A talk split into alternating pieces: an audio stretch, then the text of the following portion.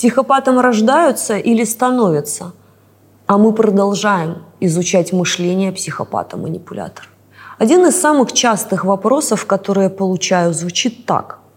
Скажите, он родился таким или он таким стал?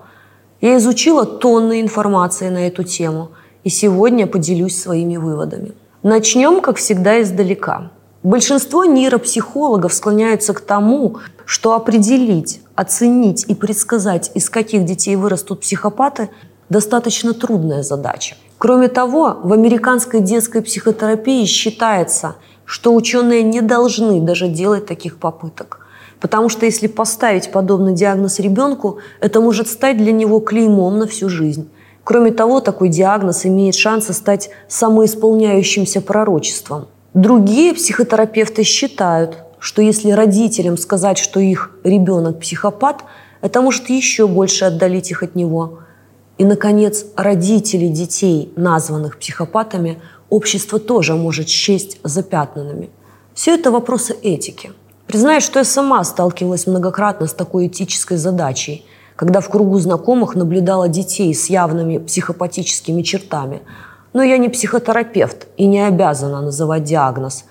Но как друг посоветовать обратиться к детскому психологу могу. В некоторых случаях меня услышали, в другом нет, и это закончилось сожженной на костре кошкой.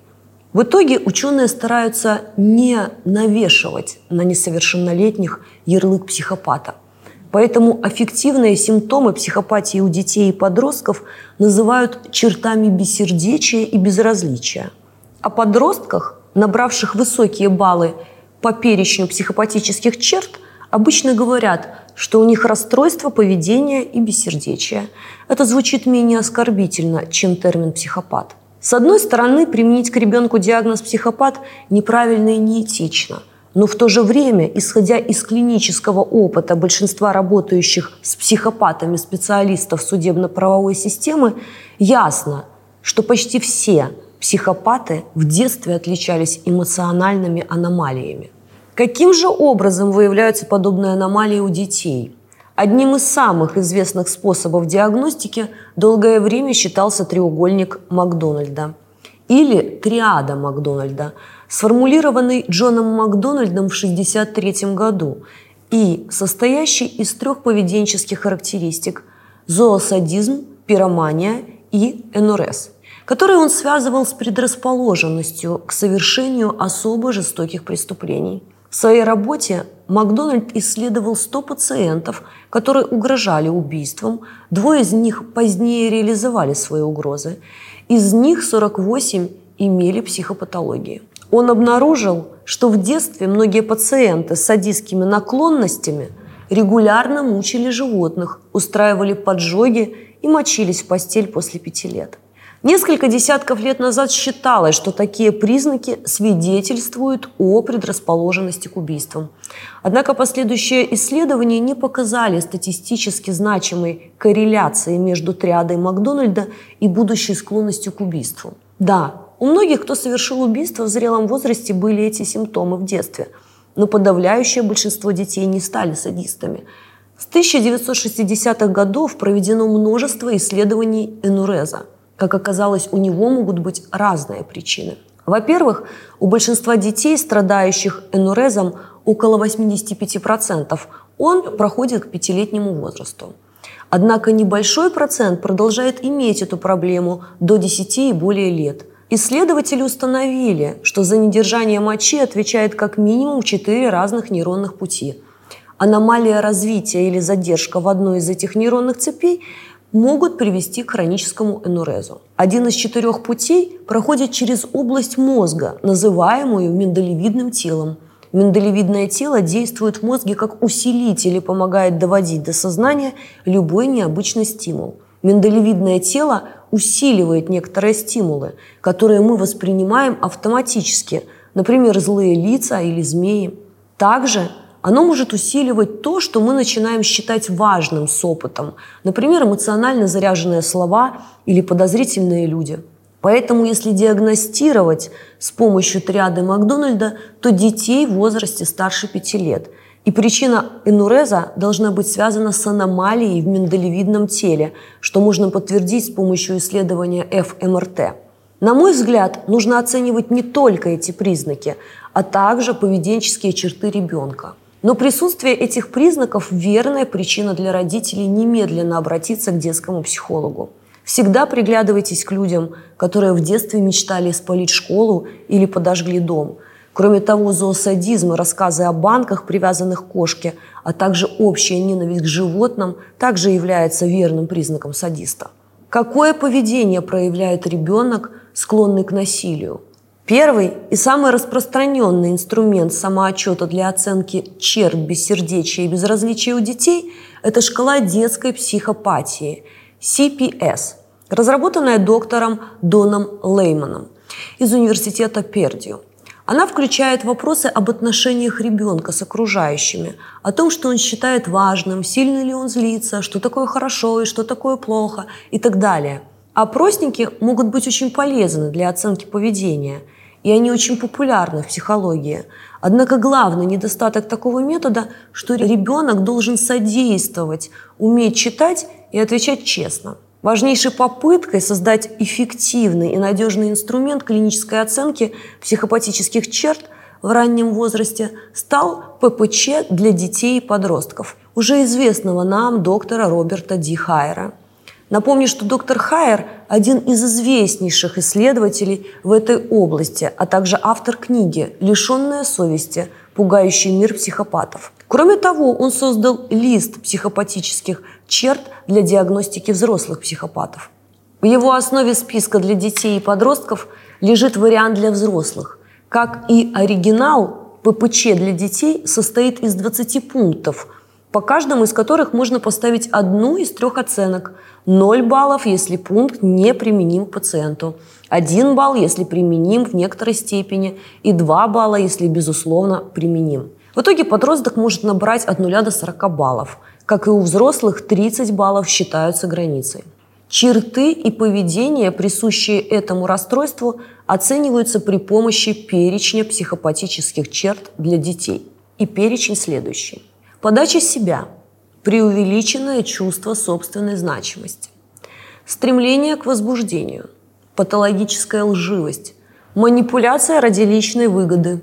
Отсутствие раскаяния отсутствие эмоциональных реакций, бессердечие, отсутствие эмпатии, паразитическая ориентация, гневливость, безличные сексуальные связи, ранние поведенческие проблемы, отсутствие целей, импульсивность, безответственность, неспособность брать на себя ответственность, нестабильное межличностное отношение – Серьезное правонарушение, серьезное нарушение условий освобождения, разнообразие преступной деятельности.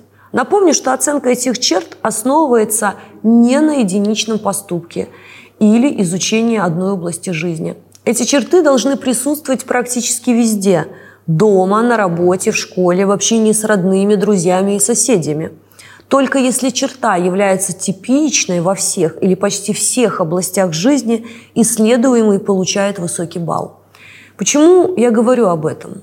Потому что научно установлено, что ППЧ для детей и подростков точно предсказывает агрессивное и антисоциальное поведение. Исследованиями неоднократно доказано, что перечень лучше прогнозирует развитие деструктивных черт, чем изучение других факторов риска. Молодые люди с повышенными чертами бессердечия и безразличия более агрессивны. Раньше начинают нарушать закон и чаще сталкиваются с полицией, чем их сверстники из группы низкого риска. В предыдущих видео я рассказывала об исследованиях с помощью магнитно-резонансной томографии для взрослых, которая позволяет изучить мозг в действии – Функциональная томография не является инвазивной процедурой и может использоваться для исследования детей и подростков. Например, можно положить ребенка в сканер и показывать ему картинки с эмоциональными ситуациями.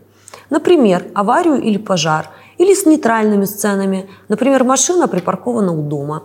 Фиксируя реакцию мозга на изображение, можно увидеть, что он совсем по-разному реагирует на эмоциональные сцены и на нейтральные. Таким образом, можно проверить, как работает эмоциональная система мозга. В настоящий момент, благодаря этой технологии, ученые имеют возможность зафиксировать практически любой мозговой процесс. Что показали такие исследования?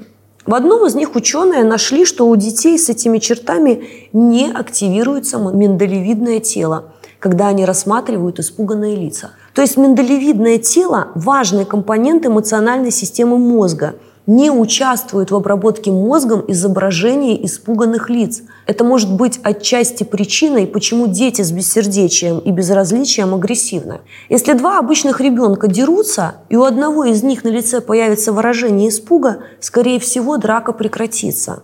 Но если ребенок с бессердечием и безразличием не получит сигнала или информации от своего миндалевидного тела при виде испуганного лица своего противника, драка может продолжиться – и даже усилиться, и итогом может стать более тяжкий вред здоровью. Ребенок с недостаточной активностью миндалевидного тела при этом дерется чаще других детей. Еще одна область мозга, аномальная у детей с расстройством поведения, это глазнично-лобная кора – которая находится прямо над глазами. Это очень важная часть мозга, определяющая многие черты личности.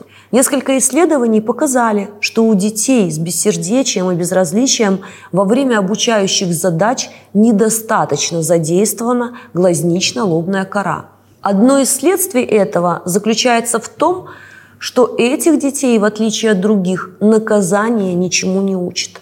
Наказание и даже страх наказания не ограничивает поступки этих детей в той степени, в какой это свойственно обычным детям. На детей с чертами бессердечия и безразличия не действует наказание. В подтверждение этому добавлю еще одно исследование уже знакомого вам нейропсихолога Кента Кила. Он проанализировал снимки мозга 200 подростков из тюрьмы строгого режима для несовершеннолетних большинство из которых было осуждено за неоднократное преступление. Они относились к группе самого высокого риска среди подростков страны. Результаты первого анализа структуры МРТ заключенных подростков с чертами бессердечия и безразличия, собранные при помощи мобильного томографа, показали такие же затененные области, как и у взрослых психопатов. В обеих группах большая часть паралимбической системы показала сниженную плотность серого вещества, то есть атрофию. Значительное количество исследований показывает, что аффективные и межличностные психопатические черты сравнительно стабильны, начиная с подросткового возраста. Лучше всего об этом свидетельствуют лонгитюдные, длительные исследования подростков из группы высокого риска – они продемонстрировали, что без вмешательства эти черты практически не меняются с подросткового возраста до ранней молодости. Исследования также показали, что черты бессердечия и безразличия у мальчиков в возрасте от 7 до 12 лет предсказывают их балл по психопатии по достижению 19-летнего возраста. Доктор Лейман и его коллеги в 2007 году доказали, Измерение черт в возрасте 13 лет позволяют спрогнозировать взрослую степень психопатии в возрасте 24 лет. Выводы из этого исследования привели к тому, что в DSM-5 был включен подтип детского расстройства поведения с учетом черт бессердечия и безразличия. В DSM-5, вышедшем в мае 2013 года, появился новый подтип расстройства – ограниченность просоциальных эмоций. Что это значит? Что, скорее всего, психопатом рождаются. Но степень проявления аномалий зависит от среды, в которой растет ребенок. В то же время опыт терапии в США для подростков с чертами бессердечия и безразличия дает очень хорошую позитивную динамику. То есть чем раньше будет проведена терапия, чем выше вероятность, что ребенок проживет нормальную жизнь. Ученые убеждены, что психопатия передается по наследству – но в то же время считают, что мозг ребенка намного лучше поддается развитию. Кроме того, исследователи установили следствие. Мозг взрослых психопатов аномален, но достоверного ответа о причинно-следственной связи, причин этого пока нет.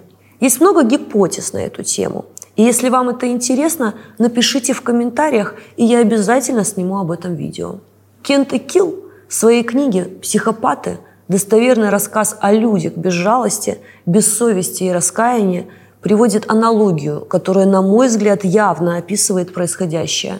Если вашу руку привязать к груди и обездвижить, у вас со временем атрофируется бицепс. Если потом вы придете к врачу, он, скорее всего, спросит, всегда ли у вас была атрофированная рука, или это произошло из-за того, что вы ею не пользовались. Врач не может определить разницу, просто осмотрев руку. Мозг тоже в своем роде мышца. Плотность серого вещества иногда меняется со временем. Значит, только по этим данным нельзя сказать, атрофирован ли мозг психопата с рождения, или он атрофировался со временем под влиянием жизненного опыта. Иными словами, если не пользоваться какими-то частями мозга, они в конце концов могут уменьшиться, перестать работать и даже погибнуть. На мой взгляд, что привязанная рука год еще подлежит восстановлению. Но если 10 лет, то вряд ли даже самая современная терапия способна ее восстановить. Помните о том, что ваши нравятся и комментарии помогают другим людям увидеть это видео. А это значит, что вы спасаете судьбы.